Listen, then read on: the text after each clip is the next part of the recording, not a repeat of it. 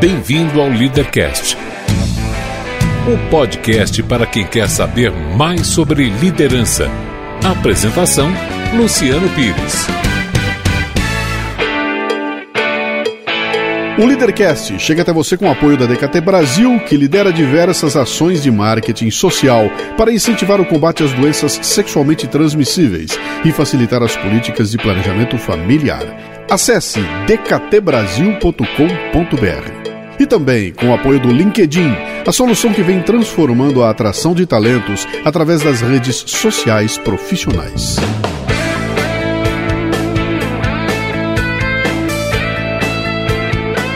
Bem-vindo, bem-vinda a mais um Leadercast. Hoje converso com Mauro Segura, que eu conheci por uma paixão em comum, o podcast. O Mauro é um daqueles executivos com fogo no rabo. Ele é hoje diretor de marketing da IBM do Brasil e. Bem, vamos à conversa, vai.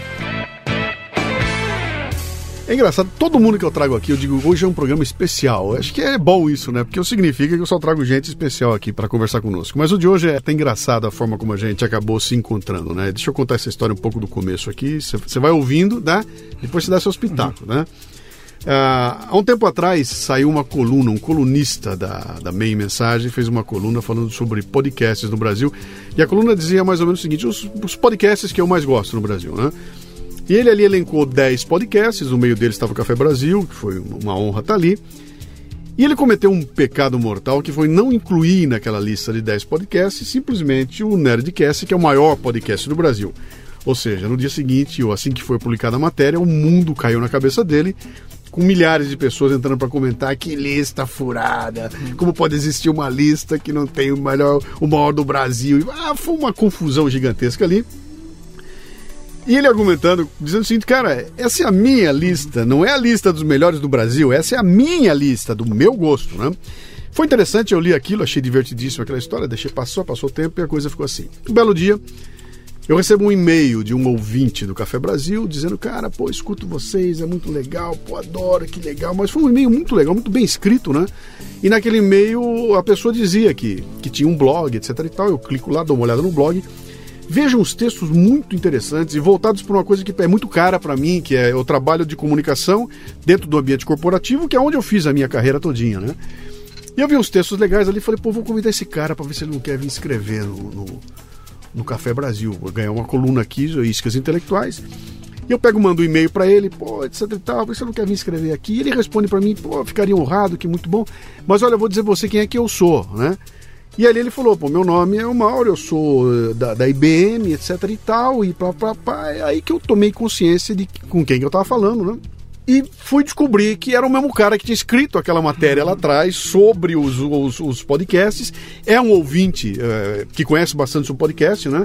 E nesse contato todo ele acaba se tornando um colunista do Café Brasil, fazendo as sua, suas iscas intelectuais ali. E a gente acaba aproximando esse contato. No fim, eu falo, cara, que baita oportunidade de convidar alguém que atua numa área, que foi a área que eu atuei durante bastante tempo, que está convivendo com problemas que eu vivi durante o tempo todo, né?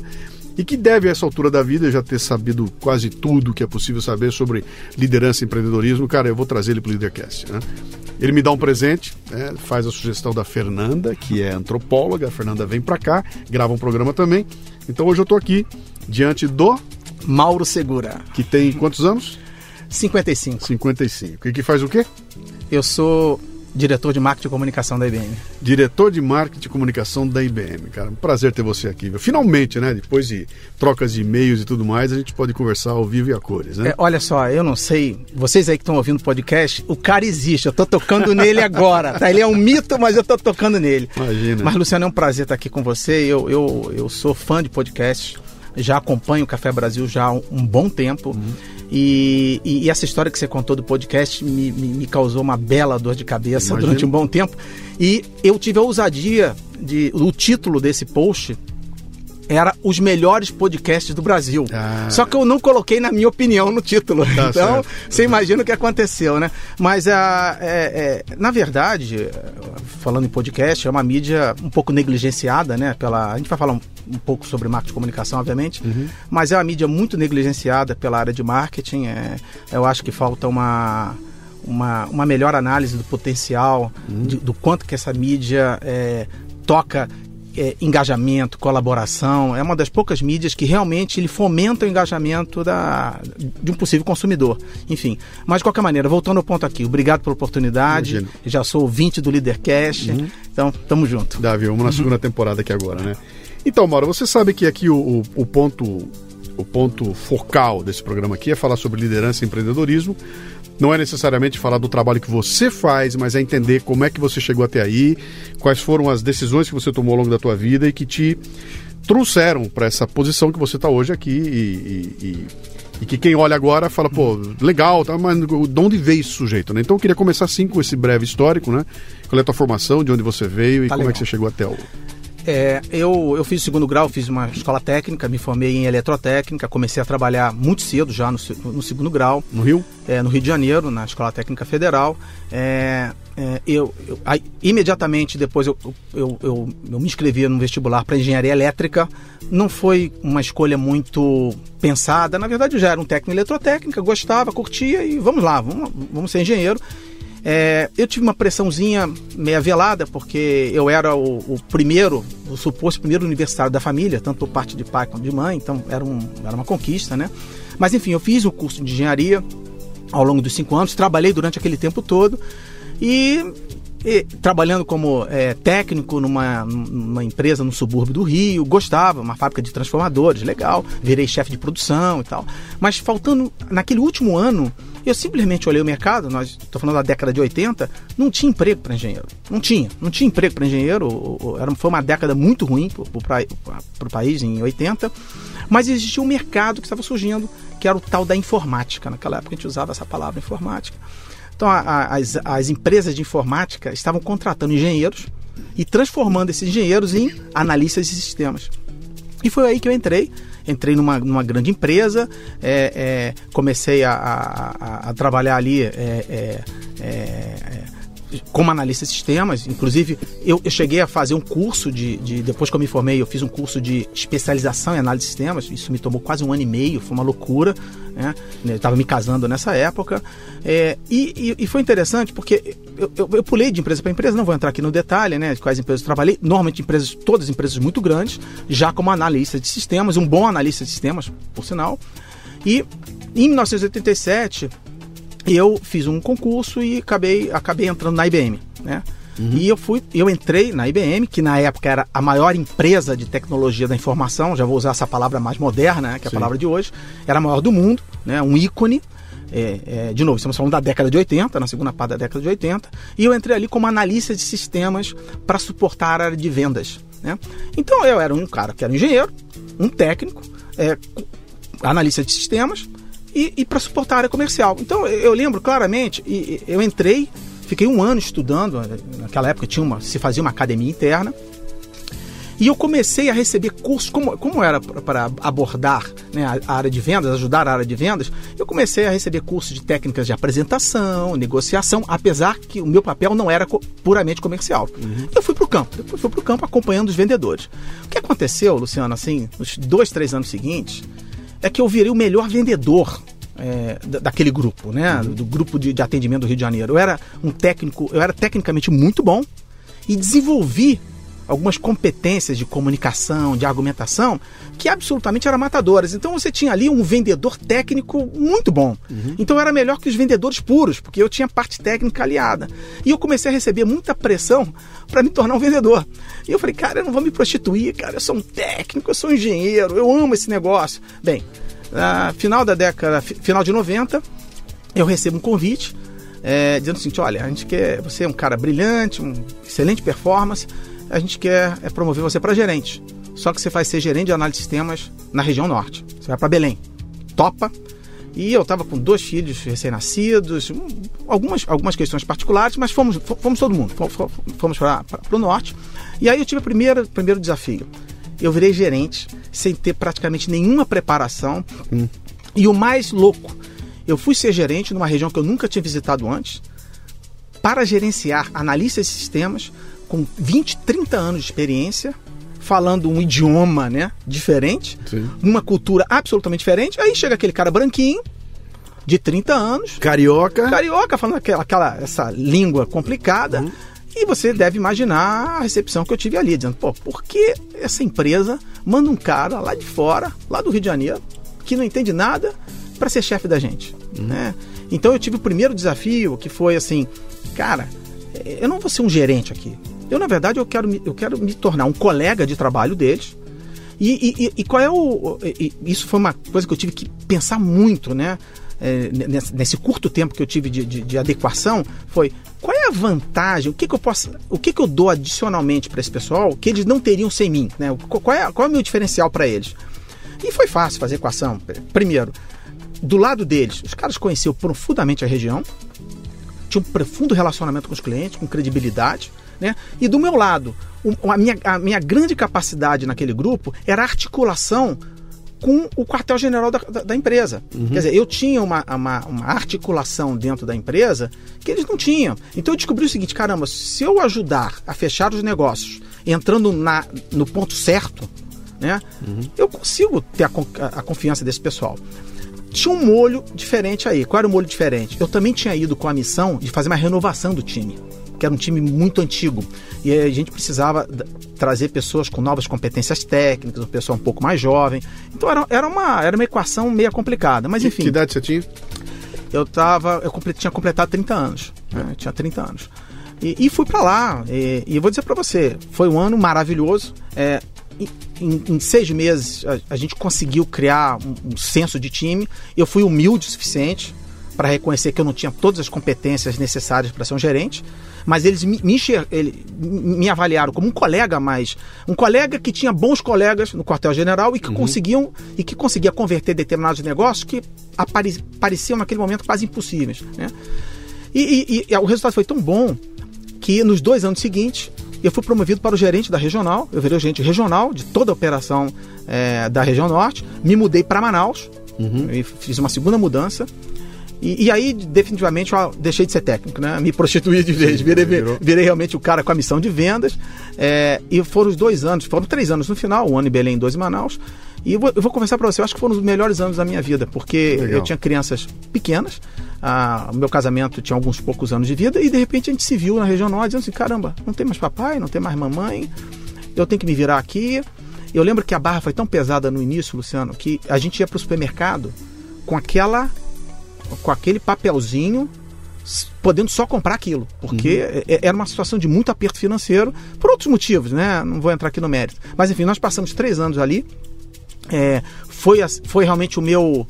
Uh, eu virei gerente na base do vamos lá, cara. Sim. E outra coisa, não tinha internet. Eu viajava para Macapá, Rondônia, Roraima, Boa Vista, todo, toda. Eu parecia caixeiro viajante. É, é boa parte de quem está nos ouvindo aqui não, não sabe o que é isso, tá?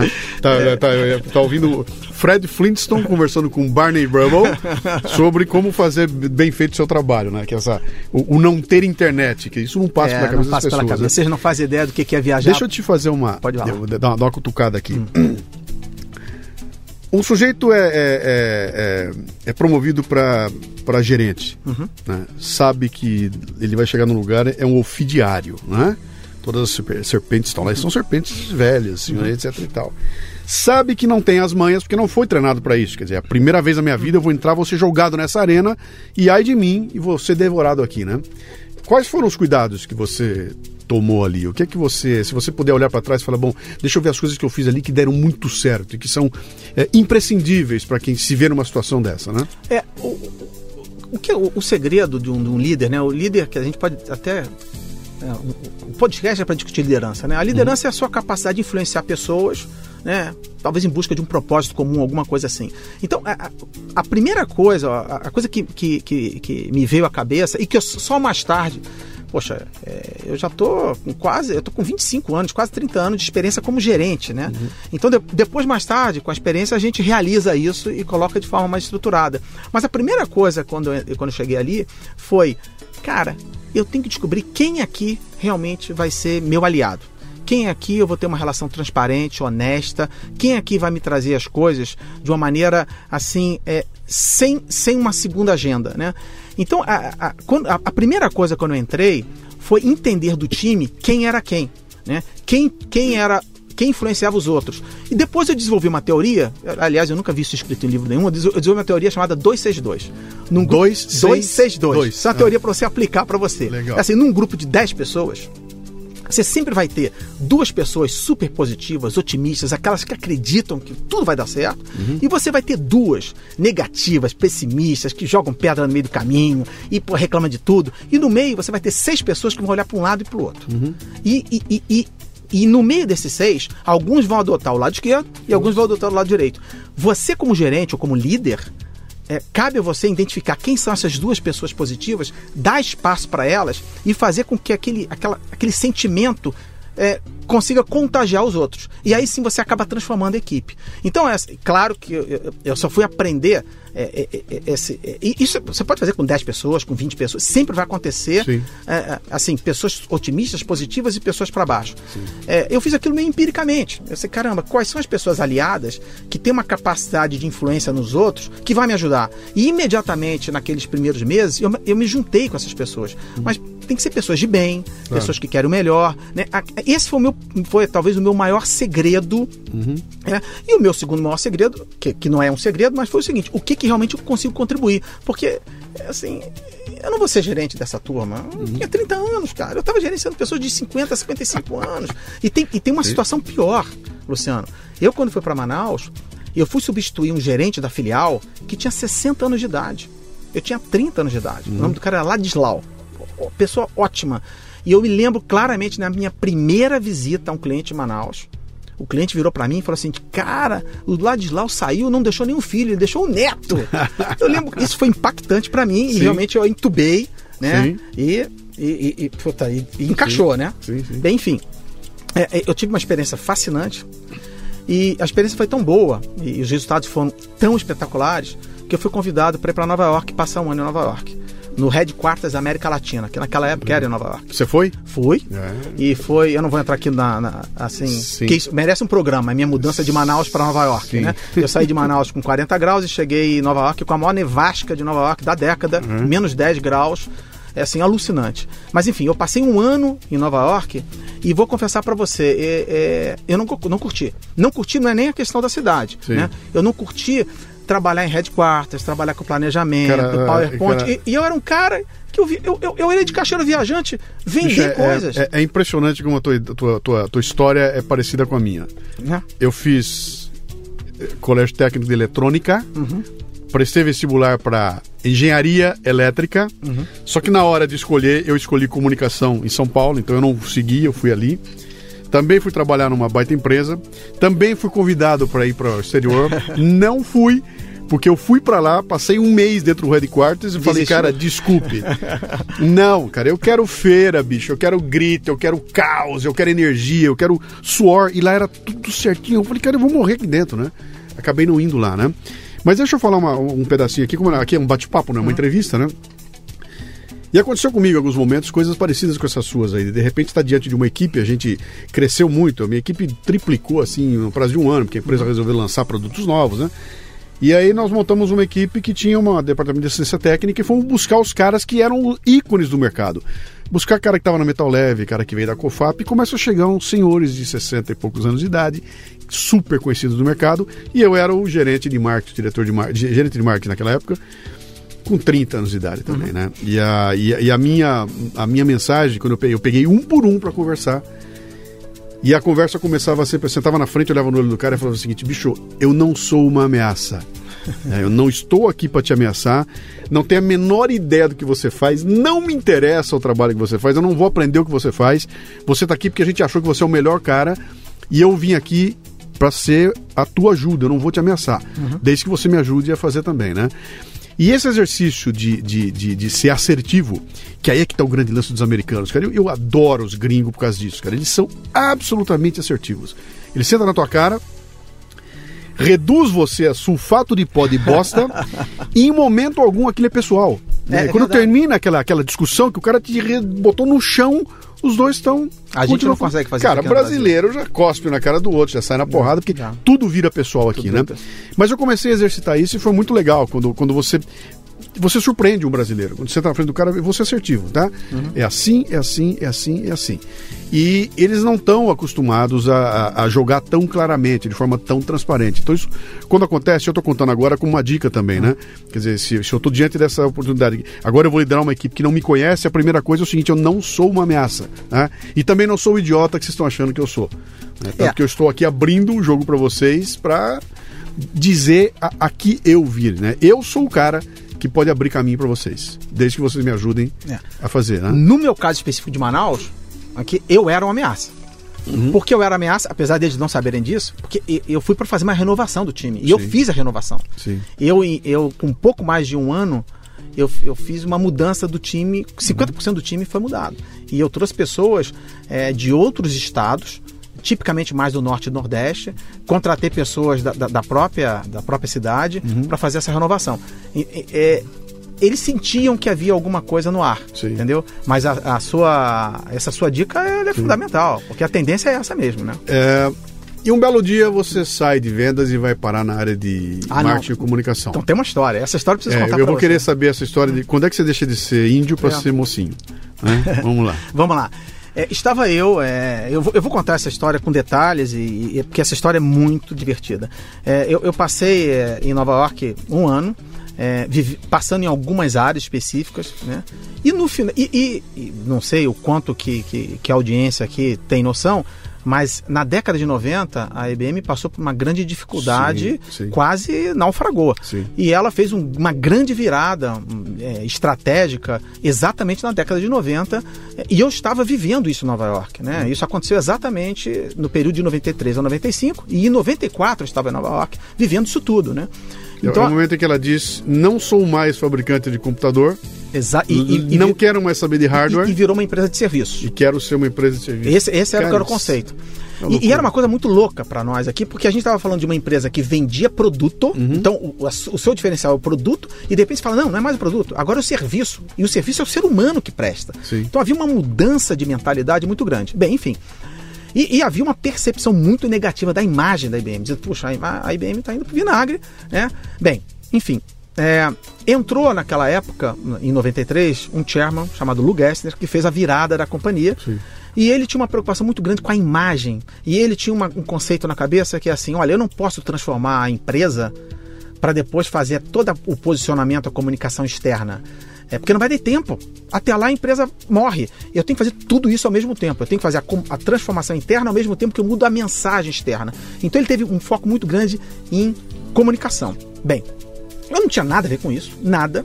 E eu lembro que no meu último mês é, é, lá em Nova York, por volta de novembro, é, o, o, o, o, meu mentor, que era o diretor de, de, de, operações, na verdade, da IBM Brasil, me ligou e falou assim: Mauro, eu tenho uma boa notícia e tal. Você vai passar é, um mês com, com, a diretora de comunicação da América Latina é, para você é, ter uma experiência em comunicação. Eu não entendi muito bem, mas achei o seguinte: olha, é mais uma experiência.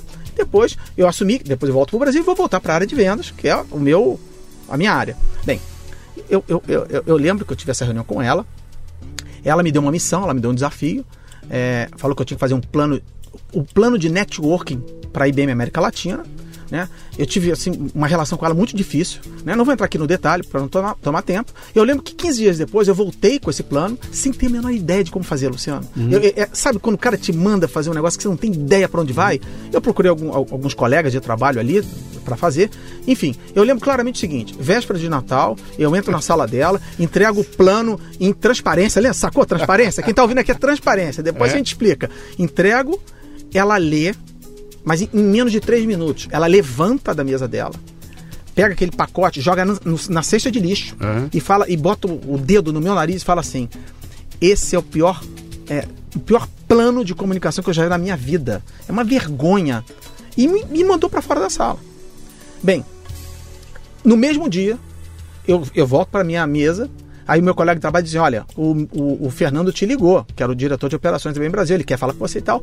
Liguei pro Fernando, o Fernando falou assim: Mauro, tem uma boa notícia, eu tenho, eu tenho uma notícia para te dar. Eu falei: Eu também, Fernando. Porque Porra, a mulher tá, me comeu, né? Aí, aí ele falou assim: Olha, é, você você vai voltar para o Brasil em tal data e você vai ser nomeado o líder de comunicação da IBM Brasil é, nessa data. Eu falei, cara, eu tenho uma boa notícia. A líder de comunicação da América Latina acabou de me comer dizendo que eu sou o pior profissional de comunicação da paróquia, né? Uhum. Bem, conclusão, eu voltei como líder de comunicação, mesmo. Né? Naquela época, era, quem definia era a geografia. E, e vou dizer por que aconteceu isso. Olha que interessante. Qual foi a decisão que a, que a empresa tomou? Ah, existia necessidade de fazer uma mudança radical em comunicação. Então, o, o, o chairman ele foi muito corajoso. O que, que ele fez? Ele pegou todos os líderes de comunicação das diversas IBMs no mundo e tirou. De uma hora para outra. Falou assim: olha, alguns foram, alguns foram aposentados, alguns foram migrados para outras áreas, e, e todos os que assumiram a liderança de comunicação nas diversas IBMs do mundo foram pessoas que nunca tinham passado pela área de comunicação antes dentro das empresas. Alguns eram formados em comunicação, e outros, como eu, não tinha nenhuma formação de comunicação. Né?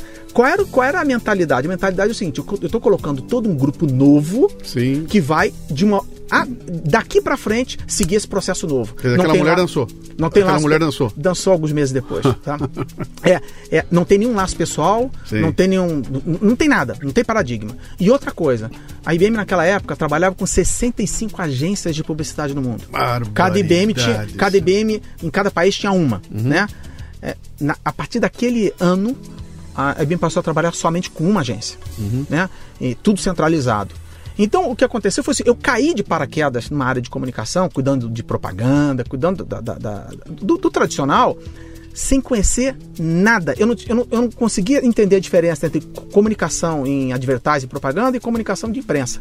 E aí eu me deparei pela segunda vez uhum. com aquela mesma sensação que eu passei em Manaus. Porque eu desci no Brasil tendo que gerenciar um time de comunicação sem ser sem, do ramo. Sem conhecer nada. Eu falei, caramba, aí de novo voltou aquela mesma história, né? Voltou aquela história o que, que eu tenho de diferente uhum. que eu vou agregar para esse time e para que esse time me ajude. E, obviamente, o meu conhecimento todo era da área de negócio. Uhum. Eu conhecia profundamente relacionamento com o cliente, é, é, é, relacionamento com o mercado, coisa que o time de comunicação não tinha. O time de comunicação uhum. era o time que tra trabalhava planejamento, advertising. Né? Então, o, Mauro, deixa, deixa eu fazer uma. uma, uma um negócio está falando que é bastante uhum. interessante. Aí deixa eu até usar aquilo que o Lula gosta bastante, que são os exemplos voltados para futebol, né? Hum.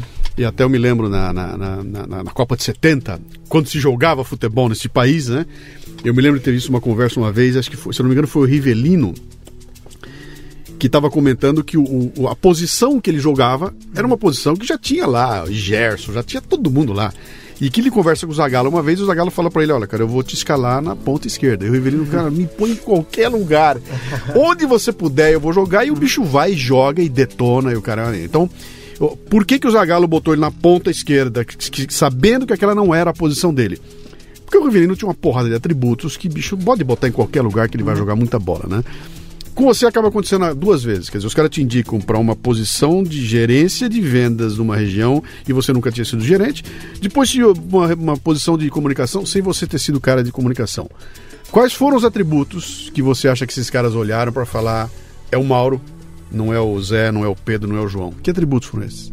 Eu acho que é, eu acho que eu tinha uma é, primeiro uma visão de mercado muito grande. O, o, a, o principal foco deles foi colocar uma pessoa que, primeiro, tivesse uma capacidade de, de conhecer o mercado, conhecer o mercado mesmo, muito grande, porque, assim, imagina, um time de comunicação que tinha pouco contato com o mercado, se fosse liderado por outra pessoa realmente puramente de comunicação, uhum. talvez a coisa não ficasse tão bem balanceada. Então a primeira característica deles foi, foi, foi é, o pessoal pensou, vamos colocar um cara que realmente tem uma, um tremendo conhecimento de mercado para agregar esse conhecimento técnico à operação.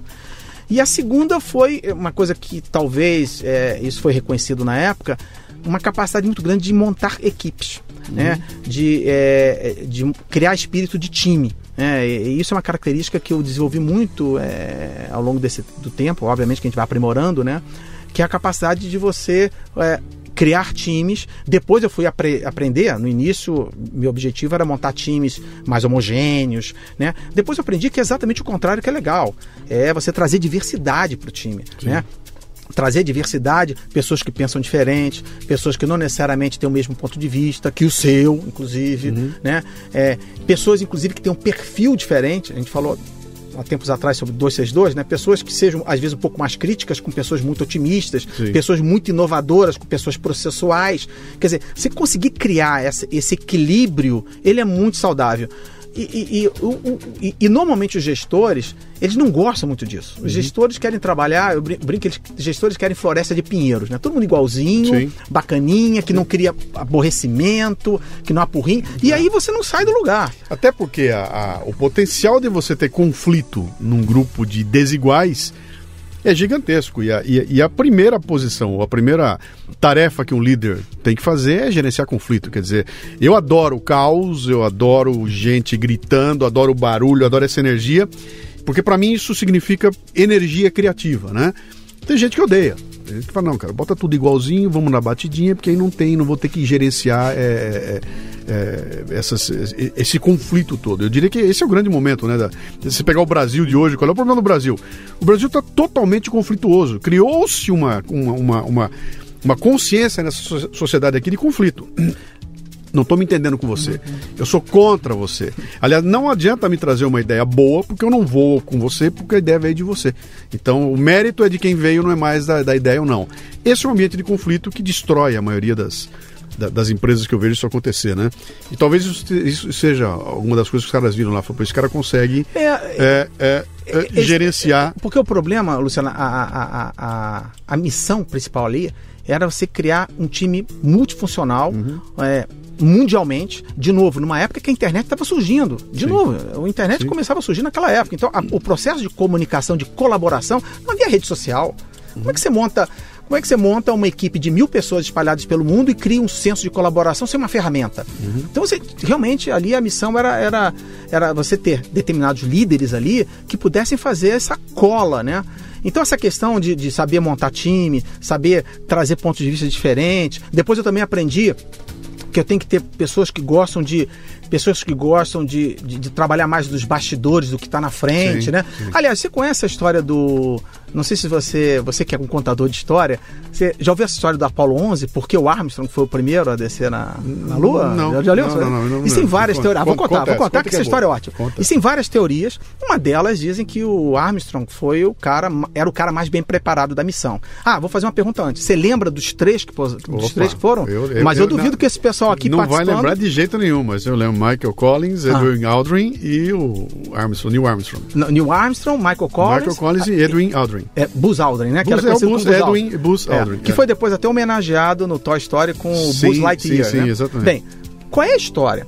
É, existem vários, vários estudos, né? Olhando a missão Apollo 11, que é toda carregada de mistério, né? Que o, o, o, o seguinte, a missão, a parte mais difícil da missão não era posar na Lua. A parte mais difícil da missão era aquele aquela nave que girava ao redor da Lua ter capacidade de soltar o módulo lunar, o módulo lunar pousar e depois o módulo lunar retornar para a nave e se conectar de novo na nave. Então a, a parte mais crítica da missão era do cara que ficava em órbita. Né? E que quem ficou em órbita foi o Michael Collins. Michael Collins, né? sim. E que é um cara mais desconhecido dos três. Ninguém lembra do nome desse cara. Sim. O Buzz Aldrin, ele pirou na batatinha, porque ele desceu lá no módulo lunar, mas quem pisou foi o Armstrong, pô. E o Buzz Aldrin teve que tirar foto do Armstrong ainda, pô. Ainda Sim. botaram o cara pra tirar foto. Tanto que o Buzz Aldrin, ele ficou... Ele deu uma, ele deu uma Deu pirada. uma pirada, ficou- se tornou alcoólatra, depois pô, se ligou à religião, que ele não entendia como ele chegou tão perto Uhum. e não foi o primeiro. Mas a história, a história é o seguinte: é, existem algumas teorias que o cara menos preparado era realmente o Armstrong, porque na, na hora que o módulo lunar descesse e ele fosse pisar no solo, ninguém sabia o que ia acontecer. Se aquele solo era sólido ou não, se a, se a, a vestimenta né, ia funcionar ou não, se de repente ia sair uma porra de um animal maluco lá atrás da pedra e comer o cara. Então é o seguinte, olha, coloca o cara menos preparado da missão para isso. O cara mais preparado tecnicamente da missão, o cara que era o mais. é, é, é, que tinha sido tinha alcançado os testes, os- os- as notas, né? os índices mais altos nos testes, era o Michael Collins. A, a lição que a gente tira dessa, desse estudo é que muitas das vezes, numa missão crítica, a missão mais importante não está no palco, está no bastidor. Está no cara que trabalha por trás. E, e- e- e ao longo do meu tempo, puta, eu já sou gerente, já, gerente de pessoas há 25 anos.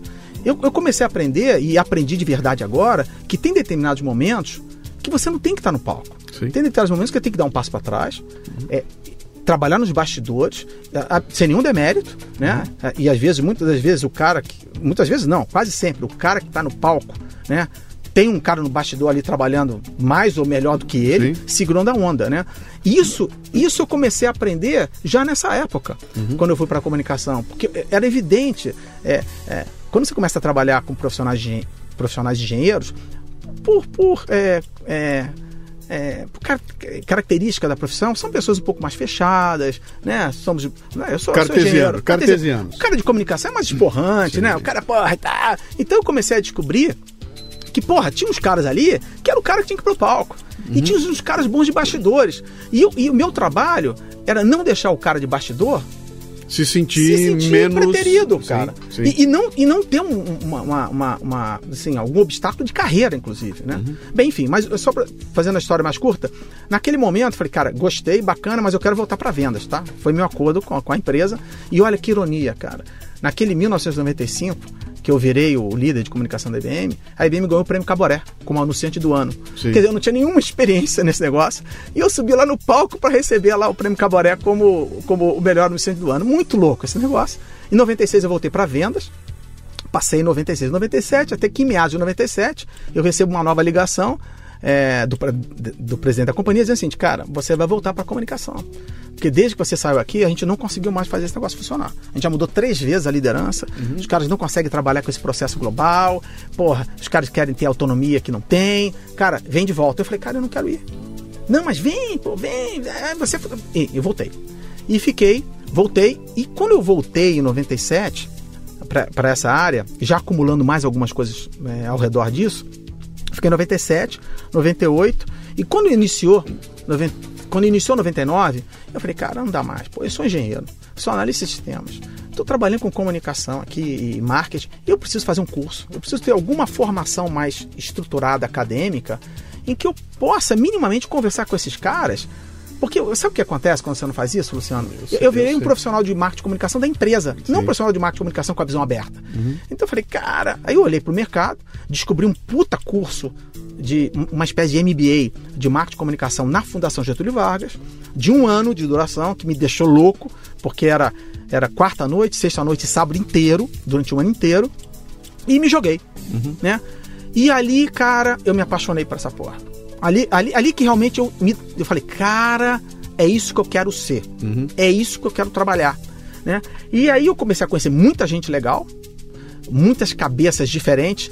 E, e apesar da IBM naquela época vender PC e vender impressora, que eram produtos tipicamente de varejo, a gente nunca foi uma empresa de varejo de fato, de, de- de comércio, como a gente conhece. E eu Sim. comecei a fazer amizade com esse pessoal. Falei, cara, isso é muito legal, eu quero mais, quero mais. E aí aconteceu um fato, é, é, a IBM estava mudando, de- virando né, para uma empresa de serviço, como eu falei. Eu fui convidado para assumir, para ser executivo de serviço de uma área, para eu sair de comunicação. E naquela época, final da década de 90, a gente tinha a bolha da internet acontecendo aqui no país, as empresas de telecom sendo privatizadas, e eu recebia muita proposta de emprego, Luciano, muita proposta de emprego. Era assim, uma atrás da outra toda semana.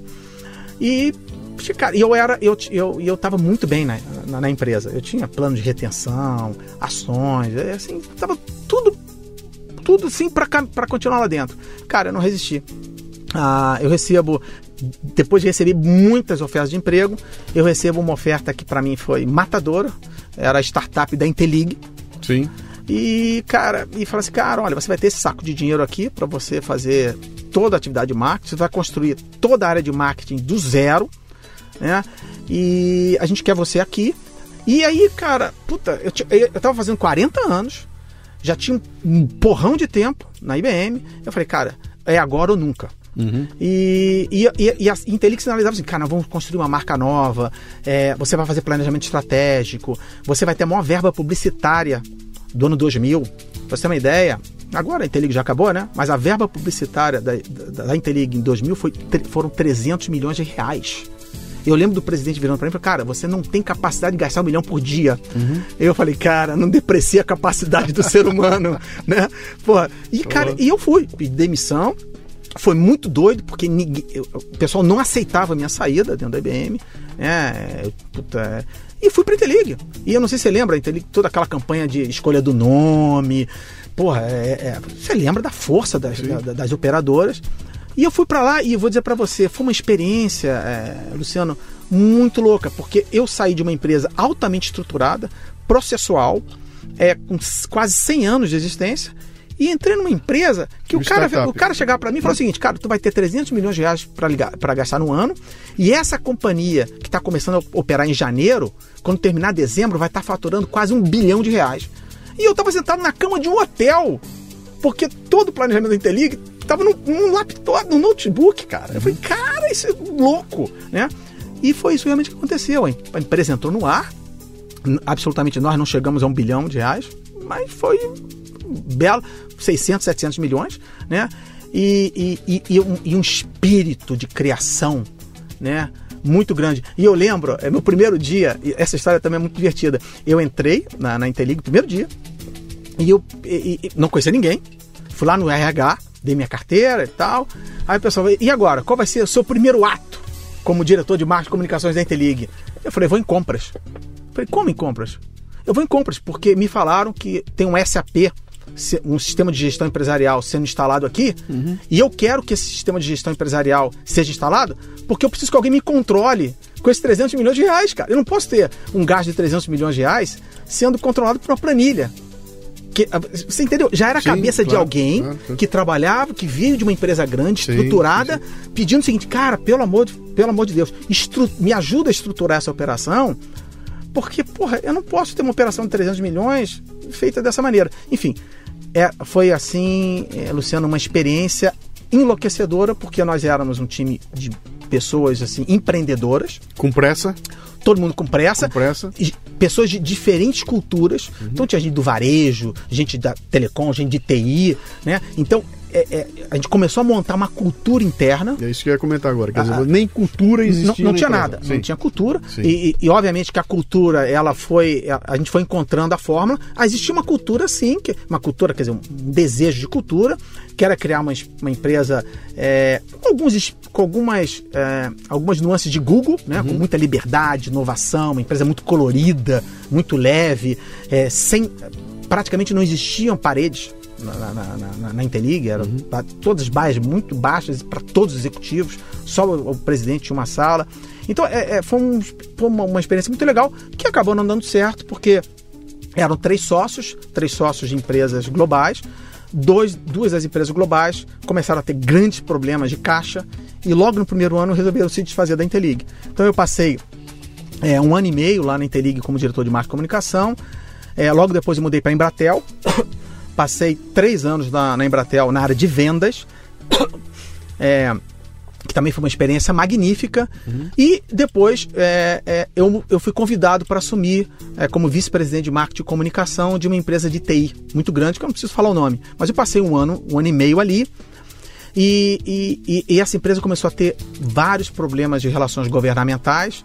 Foi na época do mensalão do Lula, quando surgiu, em 2005.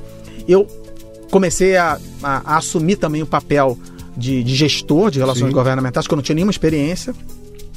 E eu comecei a ter muito, eu comecei a ter, a ter muita insatisfação como profissional.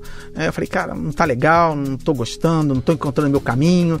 É, é, puta, eu preciso redirecionar. E eu lembro que é, já no início de 2006, é, numa, numa dessas, dessas ligações telefônicas que a gente faz para amigos, é, liga a Vera Dias. É, a Vera Dias foi uma pessoa que eu contratei na época, quando eu era gerente de comunicação da IBM, eu contratei a Vera Dias do mercado para montar a área de imprensa na IBM, sim. que eu não conhecia. Lembra que eu falei que eu não conhecia nada disso, sim, né? Sim. E ela me liga, fala assim: Puxa, Mauro, então, eu quero dar uma notícia para você. Falei, cara, o que, que é? Virei a diretora de comunicação da IBM América Latina. Eu falei, pô, Vera, que legal, você lembra quando você foi contratada? Pô, que barato, você virou diretora de comunicação e tal. É, mas eu não tô aqui só para isso não. Não, o que que é? Eu quero te convidar para voltar para a IBM. Mas eu, eu tô com o pé atrás. Eu falei, mas por quê? Porque eu quero convidar para você ser o líder de comunicação da IBM Brasil de novo. Só tem um problema. Eu vou ser o, a sua chefe. Chef. E, e você me contratou. Eu queria saber se você tem algum problema com isso. Eu falei, Fera, Claro que não. Você é um profissional espe muito especial. Uhum. Você foi minha professora em toda a parte de relações públicas e imprensa. Tudo que eu aprendi na vida foi realmente com você. E vai ser um prazer trabalhar com você. E, e, e eu saí numa condição, Luciana, aí faz parte de umas decisões da vida, né?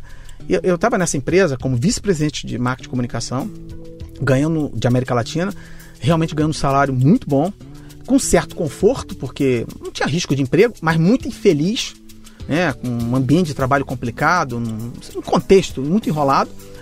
E eu fui para a IBM e, e, e, eles falaram o seguinte: você vem para a IBM, mas você não vai entrar como diretor. Você entra como gerente e depois vamos ver o que acontece.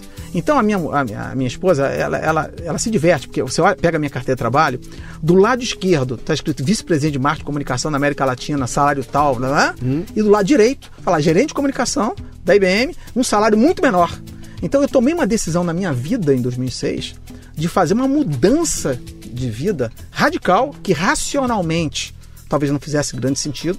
Sim. Mas sabe, sabe aquele movimento em que você você está caminhando, encontra uma barreira e de repente você tem que dar um passo para o lado, dar um passo para trás para sair daquela barreira? Uhum. E eu falei, caramba, eu vou voltar para uma empresa que eu conheço, Naquela época, a, a, IBM já tinha definitivamente feito a transformação, já crescia alucinadamente. Aqui no Brasil o crescimento era, era enorme.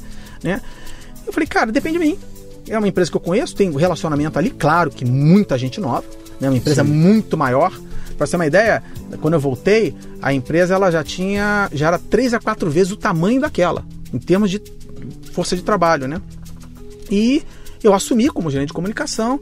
Em três anos eu virei diretor, assumi a área de marketing e, e praticamente de 2000, final de 2008 para cá, eu, eu tenho essa área de marketing e comunicação que uhum. basicamente toca todo, toda, toda, todas as disciplinas né, da área, né? E, e, e, e me reposicionei internamente dentro da companhia e muito feliz, né? Porque... essa era a pergunta que vinha agora. Tá feliz? Quer dizer, feliz. A, a, gente vê um arco, né? Você dá uma volta e de repente é. retoma é. a uma posição que talvez se eu tivesse hoje, se tivesse continuado lá, é, talvez estivesse nessa, é, nessa aí, mesma. É, Luciano, essa discussão de carreira é interessante porque o, o, o meu, os meus filhos eles não entendem muito bem é, determinadas coisas da minha vida. Né? A gente conversa muito sobre isso. Meus dois filhos já são já estão formados, já trabalham. Um trabalha numa gestora de investimento, o outro trabalha no Google, né? Então estão todos bem, né? E já não moram nem mais comigo. Mas eu lembro de, sei lá, 10 anos atrás, eles falam, pai, você é uma pessoa preparada para ser presidente de empresa, uma média empresa talvez, quer dizer, preparado que eu digo assim, você tem condição de buscar isso. E eu nunca quis buscar. É, eu, eu, nunca, eu, nunca eu nunca pensei em ser presidente de empresa ou CEO de uma empresa como uma aspiração da minha vida. Eu, eu sempre procurei buscar alguma coisa que pudesse me alimentar em termos de conhecimento, desenvolvimento, né? E quando eu comecei a encontrar esse caminho de marketing de comunicação, e pela minha vida você viu que eu, eu patinei, né? Uhum. Eu, eu, troquei muito de emprego e, e, e, e, trabalhei muito nessa questão de engenharia, análise de sistemas, vou para lá, vendas para cá. É, eu, eu, demorei muito para encontrar um caminho. E, assim, quando eu olho para trás e vejo meus últimos 10 anos, eu digo assim, cara, eu encontrei o caminho agora, né? E, que idade você encontrou o caminho? É, eu fazendo umas contas rápidas aqui, assim, sendo otimista, tá? Com 40 anos. Talvez uns 45, hum. mas sendo otimista com 40 para minimizar. Isso, isso, é super importante, né? Porque a gente. Vamos lá, vou fazer aquele exercício que eu adoro fazer com uhum. todo mundo que vem aqui, né? Imagina que do outro lado aqui está nos ouvindo um garoto, uma menina de 24, 25, 26 uhum. anos de idade, que tem pressa, que quer agora o emprego, quer agora o cargo, quer agora o salário, quer agora, quer agora, e tem que ser já imediatamente. E de repente você vem aqui e fala o seguinte, cara, levei 40 anos, levei 45 anos para chegar no momento que eu falo, puta, me encontrei. Tem gente que a essa idade já tá pensando, desisto, né? Não, não quero mais saber, não quero levar adiante, né? E você é, cuida de uma equipe grande, sei lá quantas pessoas tem na é, tua equipe hoje. 100 pessoas. É, é, é, um, é um bocado de gente ali, né? E lá dentro deve ter uma molecada assim, com 26, 27, Muito, etc, é, chegando isso. lá, né? Com pressa. Todos. Todo mundo com pressa, né? Como é que você lida com isso, cara? Como é que essa molecada que chega desesperada para fazer acontecer já você sabe, evidentemente, que eles não têm aquela.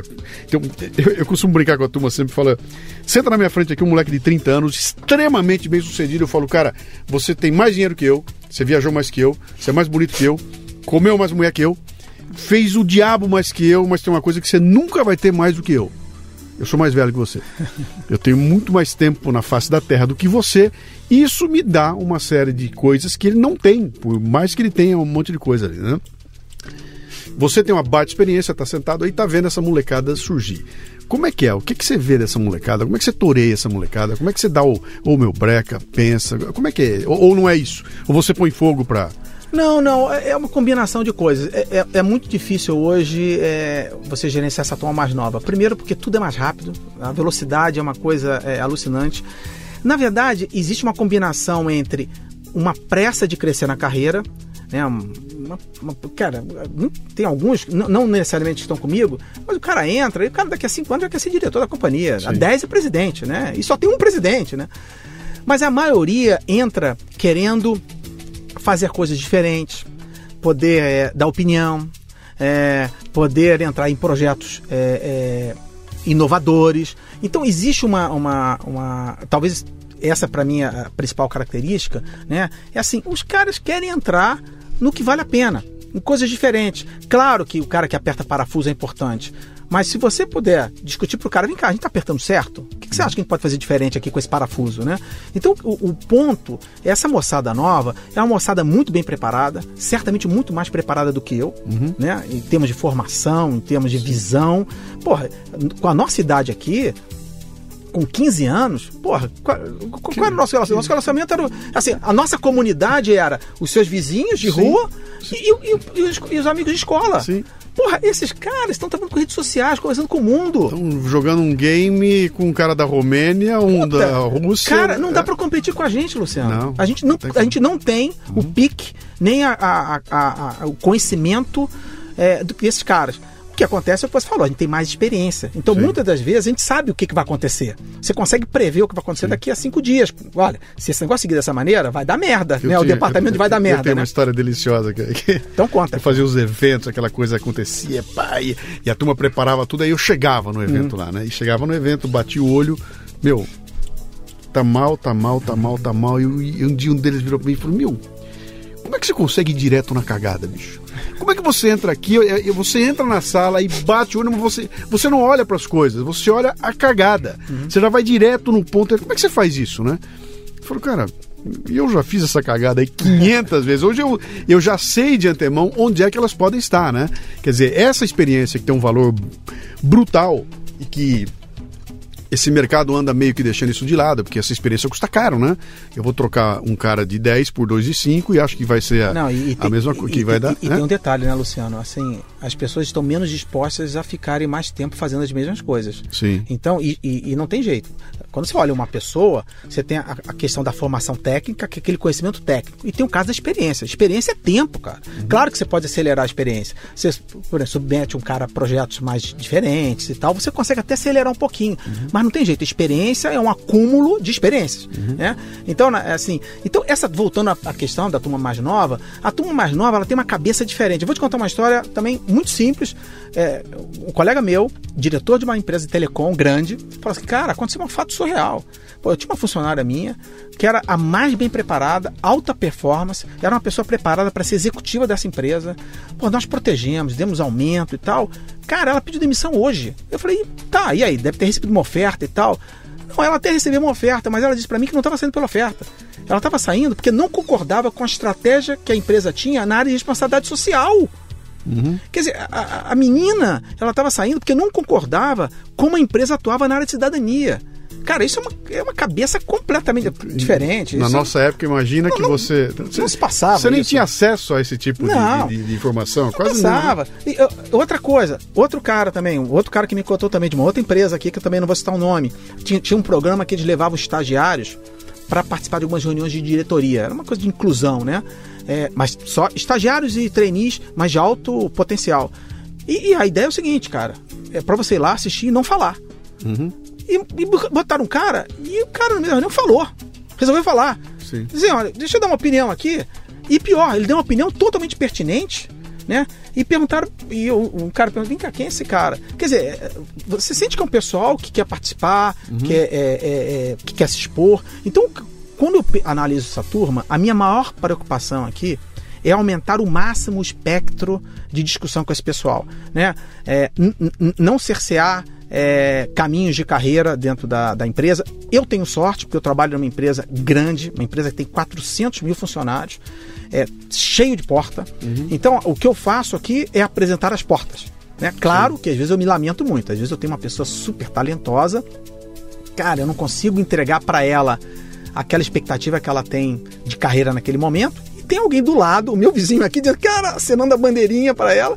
Vai lá, puta. Vai, é, vai lá. Mas assim, a, a, a, discussão, Luciano, hoje em dia é uma discussão muito transparente, é uma discussão em que você tem que dar feedback o tempo inteiro. Discussões de carreira é algo recorrente. É assim, não entregue é, os seus projetos somente para o pessoal mais sênior. Traça, traga gente nova, é, submete, dê exposição para essa turma. Essa, essa turma pensa diferente. Né? A gente está aqui falando de profissões que certamente daqui a cinco anos talvez não existam mais, sem dez dúvida, anos. Então, de repente, a gente está com profissionais dentro da nossa, da nossa estrutura ali, onde daqui a cinco anos a estrutura está toda implodida. Então, no final das contas, você não quer o cara só pelo conhecimento técnico. Você quer o cara pelo, pelos aspectos comportamentais, pela uhum. capacidade desse cara aprender, se desenvolver. Então, tem todo um lado é, comportamental que hoje o indivíduo tem que se desenvolver. E acho que talvez nessa geração mais nova, talvez seja o mais complicado.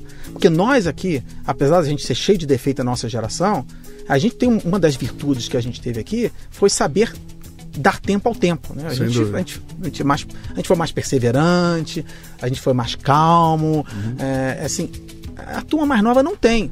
Tudo aqui é efêmero, tudo aqui é rápido. Uhum. E, e, e, e, às vezes a gente não consegue entregar isso. E, não há como você ser rápido sem ser superficial, cara. Você não consegue mergulhar fundo em mais coisa nenhuma, né? Então, isso é uma falta tremenda que eu, eu, eu ando sentindo bastante nessa no mercado é encontrar gente que, cara, o cara voa abaixo, mas ele voa raso, cara. Ele não vai, ele não consegue aprofundar, né?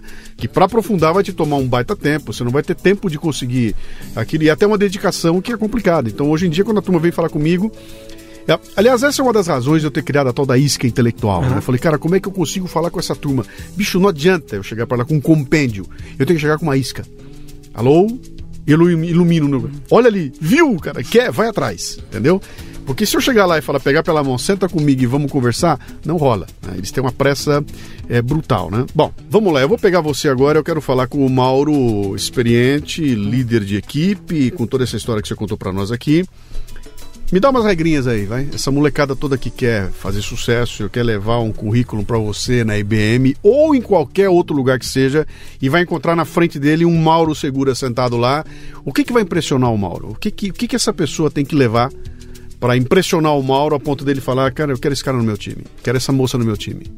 É, olha só, é, é, eu recebo muito currículo, né? Eu recebo currículo de todas as tudo que você possa imaginar. Todos os meios. Uhum. Por rede social, por e-mail, por papel. Eu ainda recebo currículo de, por papel. É raro, confesso para você, mas ainda pinta alguns desse tipo. Recebo currículo por vídeo.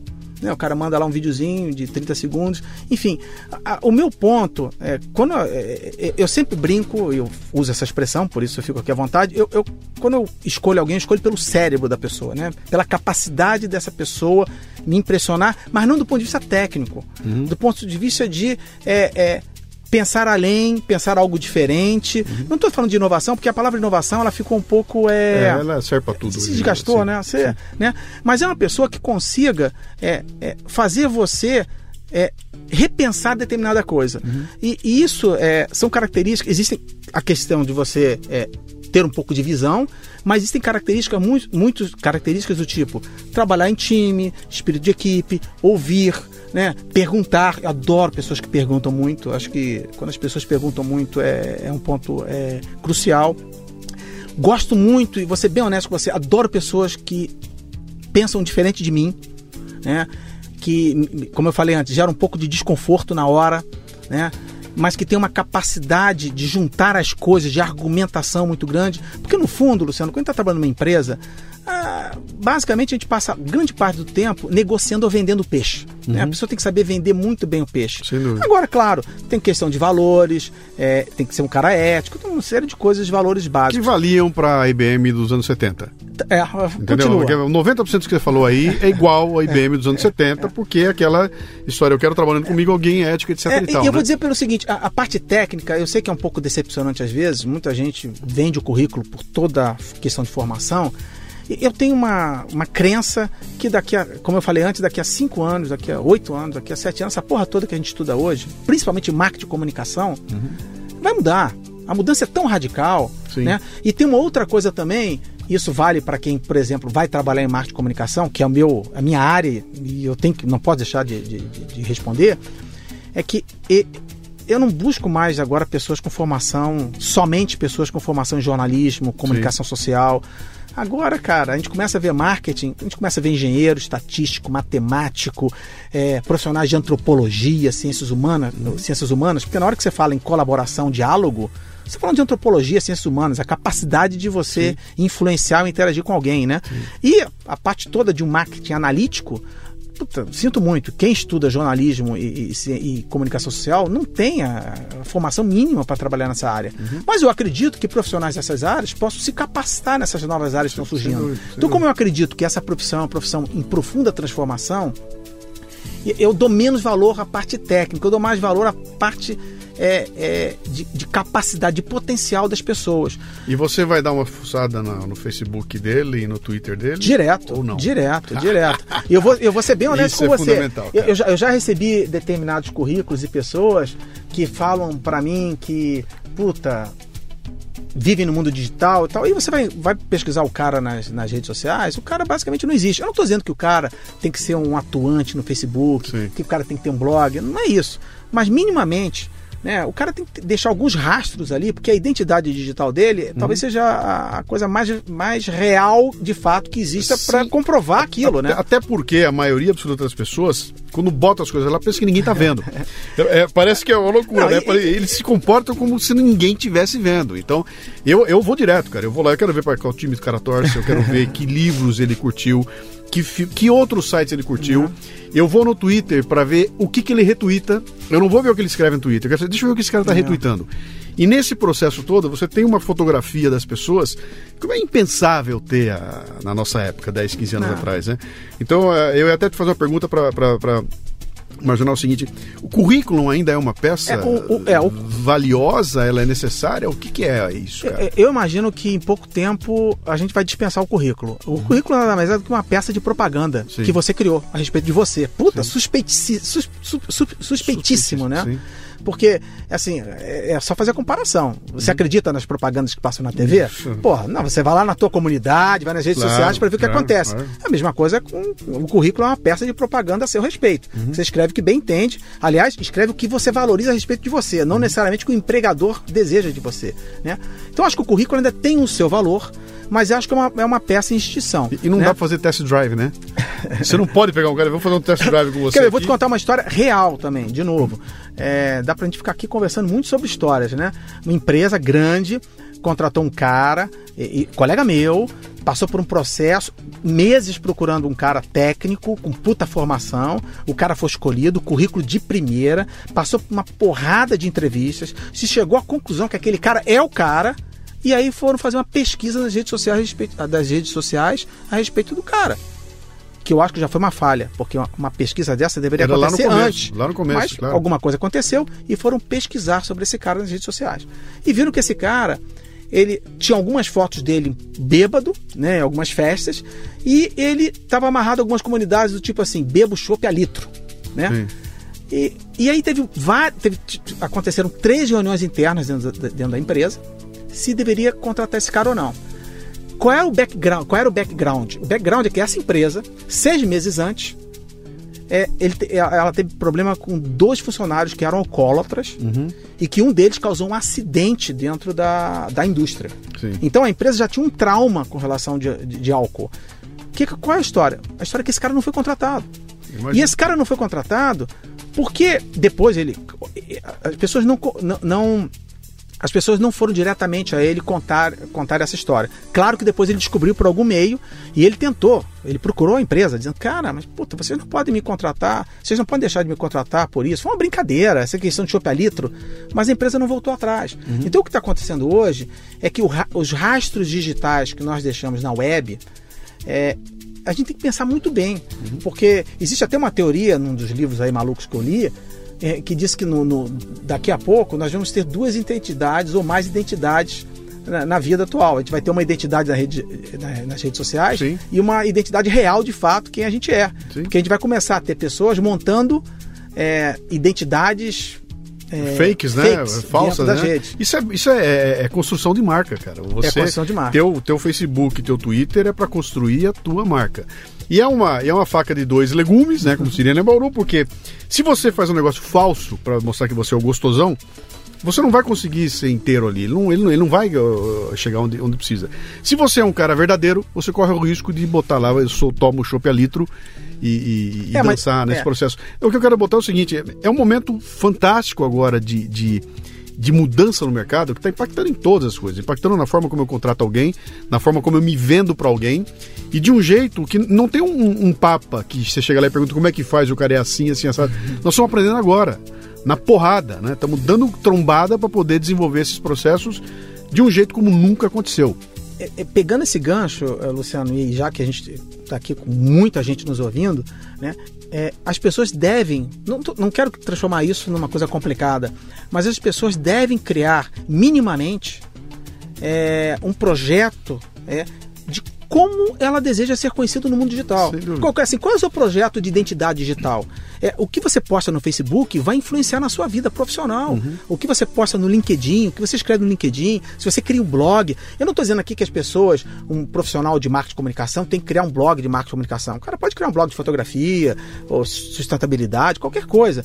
Mas, enfim, que ele mostre ali no mundo digital o que ele tem de melhor porque aquilo vai ser um diferencial e pode fazer diferença no emprego, numa carreira, ou até se tornando um empreendedor, né? Porque na verdade, quando você se torna empreendedor e tem um negócio próprio, é, cara, você está exposto, você está exposto. Né? As Sem pessoas digitam Luciano Pires na linha do Google Sim. e ali sabem da sua vida, né? Então as pessoas têm que é, entender que esse mundo é um mundo absolutamente transparente. Não tem mais é, nada escondido. É, é, o mundo é, é, o mundo é, é, exposto nas redes sociais, no mundo da, no mundo da web, é- tem muito mais peso numa decisão do que um currículo, por exemplo. Sem dúvida. Entendeu? Muito bom, cara. Dá pra ficar aqui até amanhã contando história aqui, mas eu vou. A gente tem que chegar no final, né? É, você escreve em várias colunas, me dá a dica aí. Quem quiser conhecer o trabalho do Mauro, quem quiser contatar o Mauro, quem quiser saber mais do Mauro, encontra onde? Bem, vamos lá. Eu sou um isqueiro, como você chama, adorei, aprendi essa palavra. Isso aí. Né? Sou o isqueiro do Café Brasil, cafezinho, tô Botando- lá. Botando fogo na turma aí. Toda semana lá, colaborando para o Café Brasil. Colaboro também para o Meio Mensagem, que é um veículo importante na área de marketing e comunicação. Eu tenho um blog meu, chama Quinta Onda, onde eu começou com uma brincadeira e virou algo legal. Tem textos muito É, legais, né? é, muito legais. Já tem uma boa quantidade de, de seguidores, né, alguns milhares. É, escrevo também no LinkedIn, Uhum. no LinkedIn surpreendente, eu tenho uma rede grande também no LinkedIn, de muito segmentada em marketing de comunicação, onde eu também escrevo. né? E eu posso ser acessado pelo Facebook, o meu Twitter é Mauro Segura, arroba Mauro Segura, o Face- meu e-mail. Facebook também, Mauro Segura. É, o Facebook também é Mauro Segura. ah, e o meu e-mail é msegura@br.ibm.com. Legal. Tá bom? Valeu? Valeu muito, adorei bom, aqui. cara. Agora vamos tomar um cafezinho, né? Vamos, obrigado pela visita aí, Mauro. Um abraço. Um abraço. Você ouviu o Leadercast, mas ele continua no portal cafebrasil.com.br, onde você encontrará a transcrição desta entrevista com links e mais informações. portalcafebrasil.com.br. Vá lá, ajude a enriquecer o programa com seus comentários, leia os comentários de outros ouvintes e mande sugestões de pessoas que você gostaria que fossem entrevistadas no programa. E se quiser nos contatar pelo WhatsApp é o 11 967 89 8114. O Leadercast chegou a você com apoio da DKT Brasil, que distribui a mais completa linha de preservativos e géis lubrificantes do país, com a marca Prudence. A DKT realiza um espetacular trabalho de marketing social, contribuindo para o combate às doenças sexualmente transmissíveis e para as políticas de planejamento social. A DKT lidera e empreende. Acesse dktbrasil.com.br. E o Leadercast também chega com o apoio do LinkedIn, a solução que vem transformando a atração de talentos através das redes sociais profissionais. Agende uma demonstração gratuita dos serviços para atender suas necessidades de recrutamento em br.talent.linkedin.com.